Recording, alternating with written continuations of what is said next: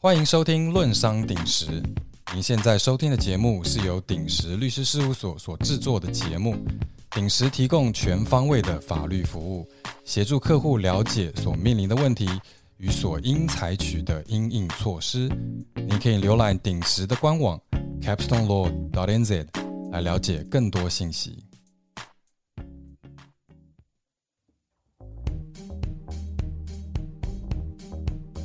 我是孙公豪律师，您正在收听《论商鼎石》，让我们一起探讨更好的方式来发展您在新西兰的事业与投资项目。各位听众朋友，大家好啊！今天我们很高兴能够邀请到美静。呃，美静呢，她是一名拥有十四年在这个国际关系啊。呃，这个经验的这专业的教练呢，他在跟很多的政府啊、企业还有非营非盈利的组织呢，有很长期的配合。那他至于最大的啊幅度呢，来促进各方资源得到最有效的一个利用，在合作中取到互惠互利的一个结果啊，长期合作的一个果效。他也为呢新西兰的求职者呢提供专业的职场教练的服务。啊，协助新西兰的华人呢，可以找到可以发挥自己优势的一个好工作啊，并提升自己在职场中的影响力。美静呢，他也会针对啊企业的高管还有团队的一个教练的一个培训服务啊，他与很多公司还有机构合作啊，帮助啊企业建立更有创新性啊、更多元化以及更国际化的一个企业文化，来啊提升员工的产出还有公司的效应。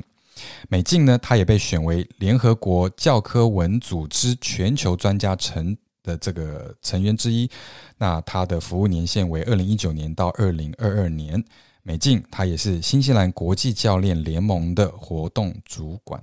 美静，很高兴今天能够参加我们的节目。你好，大家好。美静，你可不可以再啊跟我们聊一聊关于你现在的目前的这个啊 consulting 的这个工作？那我呃，目前来说呢，主要是把我过往在嗯国际关系、国际嗯合作当中积累的一些经验和目前当下新西兰的这个呃企业主啊，或者是员工他所需要的服务结合起来。相对来说的话，如果是企业主的话，我们需要考虑的是我们怎么样去和员工处理好关系，怎么样处理好多元文化的关系。那我们在个人来说的话，我们怎么样在新西兰这样一个社会里面，更大限度的发挥我自己的职场技能，发挥我自己的潜力，然后能够给我的雇主创造出最大的效应。这就是我给新西兰的这个雇主和员工提供的这个专业的服务。嗯。那美静，呃，第一个问，呃，还有一个问题就是，对于一些的企业哈，但很多企业他们都希望说能够留住人才，那你会给嗯这些的公司有什么样的建议哈？他们可以怎么样做啊，能够留住公司好的人力资源？那要看我们这个企业的这个大小和规模。相对来说，对于员工来说，他们自己会看好几个方面。那其中，我们可能很多时候没有完全注意到的，就是说他这个员工跟他的直线主管的这个关系，基本上是决定了这个员工会不会待在这里。当然，我们。啊，大部分员工也会考虑他自己将来的晋升啊，他自己的这个发展啊，他做的事情是不是符合他的兴趣等等，这些都在考虑的因素当中。但是最直接的关系是和他和直线领导的这个呃合作的这个 quality 吧，就是他和直线领导能不能够很好的配合，他的直线领导有没有给他最大限度的支持，他觉得他自己有没有在这个公司将来有前途，是他。考虑是不是留在公司的首要因素。嗯，那你觉得在跟这个直线主管的关系里面啊，在你的就是往往会出现什么样的问题？啊，这个问题很多啊，有有，比方说我们自己的这个个性啊，或者沟通方式啊，或者是工作的这个安排啊，但大部分的这个呃工作当中的矛盾产生于我们的沟通，产生于我们对对方的可能。呃，误解或者是确实就是呃有一些系统性的矛盾。那如果是系统性的矛盾，那我们就要从公司的流程、公司的策略当中来看哪些东西可以改进。那大部分情况下是我们呃这个沟通的这个 quality，我们沟通的方式方法，嗯这个都可以很很很呃，也可以说很容易，也可以说嗯比较能够通过教练的服务和培训进行改进。嗯嗯，那你觉得啊、通常你会给予像这些的直线的主管什么样的建议啊、来来去促进这个跟员工的关系？那这个其实很有意思，因为我们啊、在职场当中的晋升，不管是大的公司、小的公司，尤其是中小型的公司，它在这个呃公司里面的晋升，它可能原来是一线的这个工作人员，那可能他因为在一线的工作非常出色，或者是领导非常赏识他，老板非常赏识他，他就成为了一个主管。那这样的过程呢，其实来说的话，他个人成绩、他自己的个人业绩的优秀度，其实并没有真正意义上的准备好，帮他能够成为一个主管。就是说，他之前的那些成绩，其实并没有给他将来的主管工作提供很好的这个呃，不管是培训啊，或者是提供很好的这个印证。就有可能你是一个很好的 sales person，但是如果你要做 sales manager 的话，那这是两回事情啊、我经常会嗯、和我的客户讲，就比方说你如果以前是一线的员工，你可能百分之八十、百分之九十的时间你都发展呃业务，你都花在我和呃这个创造绩效上面。那当你成为一个主管以后，这个时间上你是需要调整，更大的程度上你是需要调整你的 energy，就说你的 energy、你的 focus 可能从百分之七十到百分之九十，你都应该要放在激励你的员工身上，你要放在关心你的员工身上。如果你没有花这个时间去跟你的员工做沟通，去建立他的这个员工关系的话，那很有可能你你的这个员工就没有办法跟你在一条线上。也就是说，你作为一个将士，你后面的士兵没有跟你同一条心去去打这个仗的话，啊、相对来说你就不是一个很有效的主管。所以，我们中小企业里面，你一旦说把我的一线员工或者我比较优秀的员工提升成为一个主管的话，可能作为老板最需要考虑的就是给他一个很好的这个岗前培训，让他知道你要做的事情是完全不一样的事情，你要做的工作是完全不一样的工作，你的 focus、你的 energy、你的 skills、你的 skill set 都需要进行调整。嗯，对对，就不能把员工啊、都当做是一个啊、机器这样子看待哦。很难啊，很难，因为我想说啊，你有的公司就是这样，他开始做起来，然后老板做得非常好，然后业务开始发展，他就说我找两个员工来给我帮忙。那其实员工一来了以后呢，其实并没有给你帮上忙，很多老板都会这样觉得啊，员工一来，很多麻烦事情都来了，他可能还没有给我创造效益的时候，我要花很多时间去培训他，然后他还跑掉了，就是有时候会会看到中小企业这个老板会在这方面非常的困惑，就是因为他没有理解到你把员工找来，然后在他能够百分之百给你发挥效应之前，你需要做哪些工作，包括你将来给他的这个维系。你需要做哪些工作？这些经常被 underestimate。更多的你就想说，我多两双手来做事情，这不挺好的吗？嗯 嗯，不一定的，对对对对，但是很多时候会忘记人不是机器人哦，所以我们必须要明白啊、这个人的想法的的还有需要。那下一个问题跟刚刚也有点关系哦，就是说你觉得那一个公司要怎么样做呢，才能够提高公司的一个啊、这个效率或者 productivity？嗯，公司的效益和 productivity，我觉得有好几个方面，主要看啊、每个公司它自己的状态。那最重要的是，我们的老板、我们的这个主管，他有一个很好的 strategy，他有很好的 vision，他知道他要往哪个方向去走。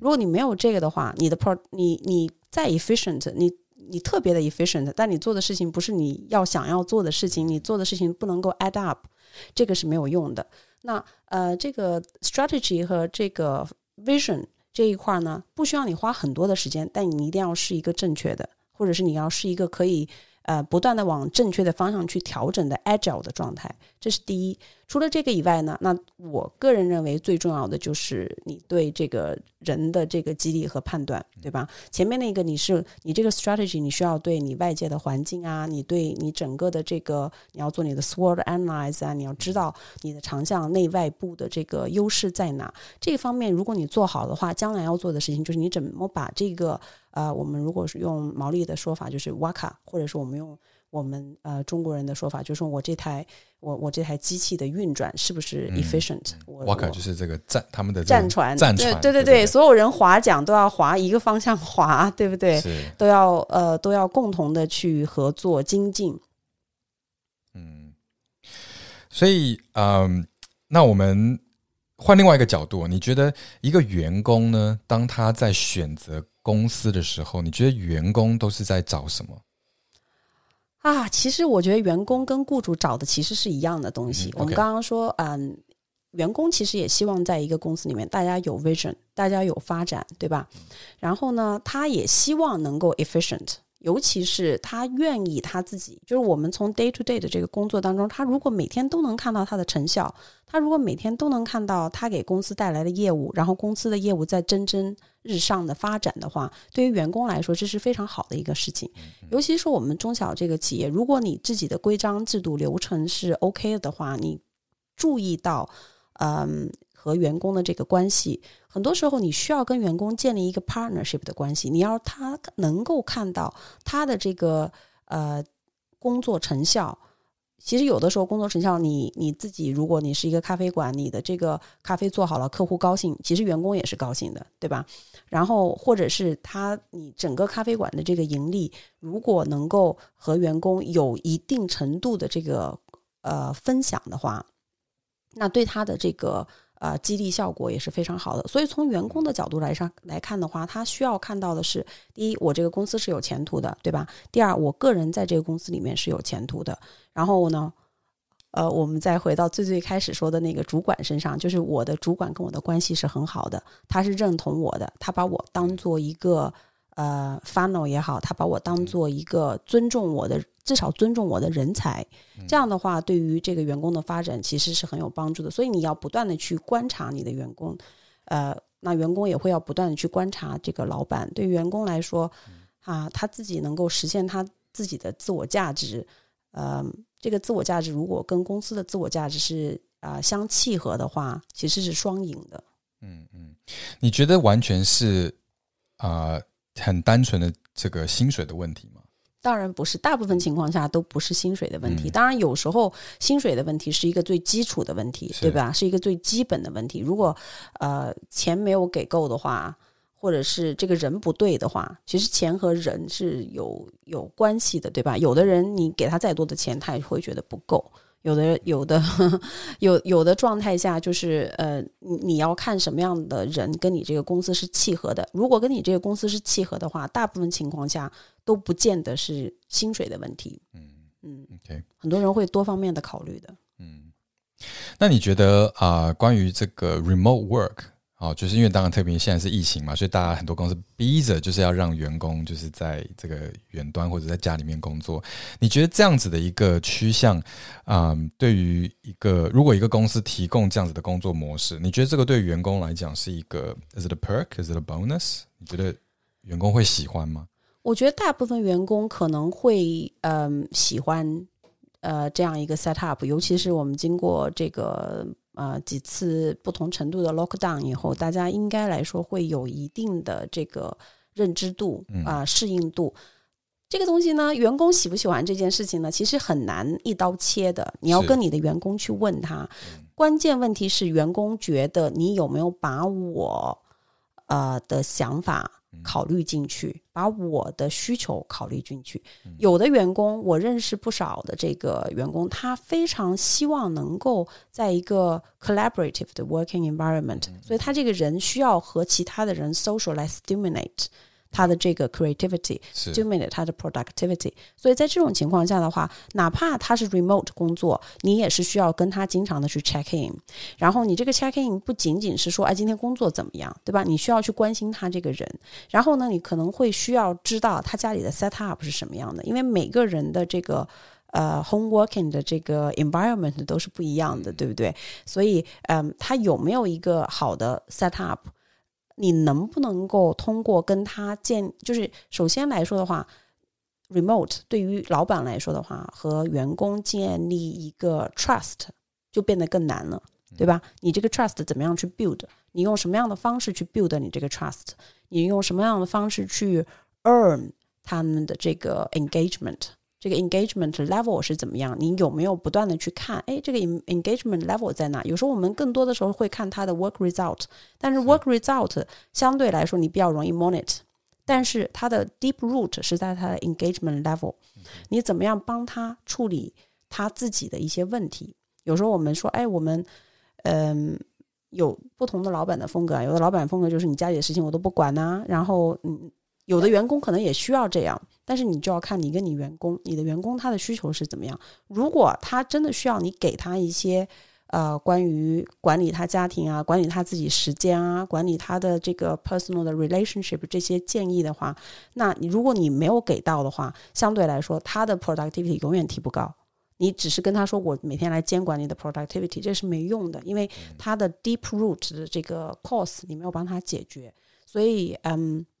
在这种情况下，可能你就需要有一些专业的支持。这个专业的支持是可以去找，比方说像我们这样的教练，你也可以去找那个 EAP（Employment Assistance Program），这些都是可以的。然后你如果去看这些比较就是洋人里面比较嗯比较普遍的那种 EAP 的这种支持的话，相对来说它不会它不会完全就局限于在工作当中的。这些问题，你有可能有 anxiety 的问题啊，career development 的问题啊，它很多时候，呃，他都会关心你整个作为一个 holistic 的人的 well being。嗯，那这个是非常非常重要的。是。啊，然后我们也看到，通过这个疫情这一段时间以来，对于这个 employment assistant 这个的需求都在不断的激增，因为每个人要承受的压力的复杂程度都比以前增加了。嗯嗯。不过我我必须要说哈，嗯我觉得 EAP 哈，因为我我我啊，有时候就帮公司处理一些劳工纠纷，我发现其实 EAP 呢，它是一种比较被动的服务，所以很多老板用 EAP 只是说哦，怕说万一有被员工告或者怎么样啊？至少说我有提供过这个这个这个服务。嗯，但我觉得美静你所提供的是不，你是比较主动的。你这个不是好像公司只是我只是想要避免被告的风险。你是说你是一个呃，你的服务是如果一个老板他想要提高员工的 engagement，员工的他们的工作的的 productivity，然后员工的在在公司是不是很开心？就是。啊，如果他们想要改变这个公司文化，那这个是你们所你所提供的服务，是一个比较主动的啊。EAP 是很被动的，对啊，所以对，因为很多这种 HR 的服务，尤其是它如果比较大型的这种服务的话，H 呃 EAP 啊，HR Two K 啊，什么这种，它更多的是帮助企业在。呃，最后的这个 compliance 上面，就是它你会有一个 bottom line，对，呃，但它可能更多的没有考虑到我怎么能够最大的提高 efficiency productivity，嗯，真正的这个 relationship 的这个 quality 啊这一块来说的话，它不太会有特别 personal 或者 customized 的这种服务。你想，你跟一个 EAP 的 consultant，他跟你一一开始聊，然后计时这样。三个小时有太大的，就是三个 session 这样有太大的帮助吗？其实有时候他并没有真正的去了解你这个人，所以，嗯，如果你有这个呃提高 productivity 啊，你有这个能够呃更好的管理你这个员工的需求的话，其实你找一个人能够 focus 在你这个 business，focus 在 understand 你这个 company 的。或者这个 business 的这个 needs 能够愿意去帮你去找到 deep root 的这种专业的服务的话，它可能会更 efficient 一点。嗯，对，是，而且这个观念很不一样，因为呢，EAP 的就找 EAP 的观念只是说我想要我怕被员工告，所以我想减低我被告的成本。但是找像譬如说美静这样子的 consultant 找你的 consultant 不一样，是老板的想法是我要怎么样做才能够提高我的。公司的这个发展的前景，好，能够让我们的员工，嗯，有有有更大效度的 engagement，啊，有有可以提高这 credit 啊个这个 productivity，然后 obviously to grow，right，能够让公司成长，所以这个心态上面是很不一样的。对，其实如果是中小企业的话，它其实作为企业主的话，它最大限度其实是自己先需要把自己的状态调整好。嗯，这个是可能我。嗯，刚刚也应该要提到的，就是说我们作为主管来说，或者作为老板来说，你自己的状态不好的话，哪怕你心里面非常希望把这个员工关系处理好，或者哪怕你非常希望能够把这个公司做好，你都很难做好，因为呃，这个这个是没有办法的，你没有办法控制你自己的这个情绪。如果你自己没有把自己管理好的话，你这个情绪，呃，嗯。其实会有，就是叫什么，嗯，一到呃零点零零一秒钟的时候，你的情绪已经已经对外界产生效应了，就是你的员工已经会知道了。当你呃因为他的一些工作，或者是因为某些外界的这个影响，你开始觉得愤怒，你开始觉得讨厌，你开始觉得 frustrated 的时候，你那个 emotional 的这个嗯 impact。已经在零点零零几秒的时候已经出去了，所以你你没有任何人他可以真正控制到。所以如果你没有很好的管理好你自己的话，呃，这个是非常难的。所以这个呃，我们说的这个 EAP 那个呢，他有时候会会给员工造成这样的影响，他会觉得哦，那你就是想要嗯 cover your ass 啊，就是把你自己的这个最低的这个法律对对对，我们专业名词 对，把把这个最最低效应的这个嗯。他会觉得你不够 care，他会有这样的感觉。是对，因为的确也是啊。但我大部分知道的公司用 EAP，其实都是一个，啊，就是一个 health and safety kind of backup。嗯，对对。嗯，美静想问你，关于员工的 engagement，我们怎么样去评估？怎么样去衡量？是不是只是单纯的做一个问卷，还是说他他，you know，就是更需要更多层面的去分析？你怎么样去分析员工的 engagement？呃，如果你是一个少于五十人的公司的话，其实这个员工的 engagement 你不需要做任何的 survey，你只需要去了解。是，对你需要你更多的 on the floor 去知道你的员工的这个 energy 的 level 在哪里。那首先呢，你呃从你自己的角度上，你要明白，就是你作为一个老板，呃，你是要给大家创造最大程度的这个 environment，让大家去 thrive，对吧？嗯。你怎么样能够给自己建立起一个 mindset？你这个 mindset 是一个 nurturing 的 mind mindset，这是第一。第二呢，你一定要啊，在你的这个啊框架里面，HR 的框架里面，保证到呃，我把好的人留下啊，我让好的人，你把你的 energy 放在好的事情上，你把你的 energy 放在 efficient 的员工身上，你把你的 energy 放在。呃，他能够给你最大效益的管理好你的这个呃事业，管理好你的生意，管理好你的员工的人身上，你花这个时间去做，然后通过跟他们的这个定期的沟通，包括 informal 和 formal 的这个沟通，你会要不断的去收集，我们说专业说 data，你会收集 information，你会收集他的那个 energy 的这个 level，通过这个去管理，而不是通过一个呃 survey。当你如果大到两千、三千，对吧？你全国 global 的这个机构我也合作过，他们当然会需要通过这个 employment engagement 的这个 data，对吧？大家都做 survey，然后还要密匿名，还要怎样？这样的话呢，基本上是 failure 的。每每年做，每年大家的 level 都很低，每年的这个呃，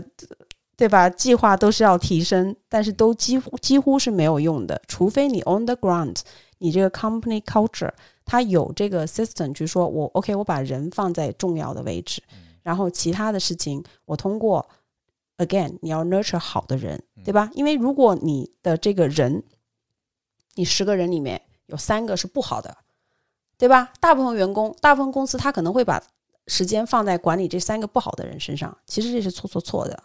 你要管理你那七个 out performance 的人，这三个人。那要看你的 policy，看他有多不好，对吧？其实这三个不好的人，你要花最快的速度帮他们找到更好的出路，这个对对他们来说才是最好的。其实对于员工来说，一个员工在你这，你觉得他不好，你觉得他没有 engagement，你觉得他呃 destructive，相对来说他会非常的 unhappy，对吧？你要做的事情是怎么帮助他找到一条 happy 的路径。而不是想要他继续在这个公司做下去，怎么把他变成一个能够在你公司 happy 的人？No，doesn't happen。你帮他找 career coach，帮他把 CV 修改好，帮他写好 reference letter，送他走，他会感谢你的。嗯嗯。但你自己的 energy 要放在那七个 out performance 的人身上，看他们呃需要什么。你需要更好的给他们创造什么样的环境？你需要给他们提供什么样的资源？他们怎么样才能够做得更好？你的 energy 都放在那七个人身上，另外那三个人尽量帮他们找到出路，让他们离开是最好的。对于员工来说，他将来会感谢你的。嗯，这个我要补充一下啊，当然我这个我这个就是不是从一个像美静讲的是从一个商业最有智慧的一个方式，我讲的都是法律的这个就是这个 blunt instrument of the law。嗯。这个做这个的时候，一定要咨询律师，也要有点小心，因为有的时候怕员工觉得说你在这样做，你是想要逼我走，因为这样情况之下。啊，员工就有立场可以告公司，好，所以就是说我我我懂，我我也赞同你的概念，就是说他如果不开心，他会影响整个公司的一个文化跟士气，所以我们要想方法能够帮这个人，也其实也是为他好，能够让他有一个更好的出路。只是说在做这段事情的这件事情的时候呢，啊，要小心，因为不要让他觉得你想要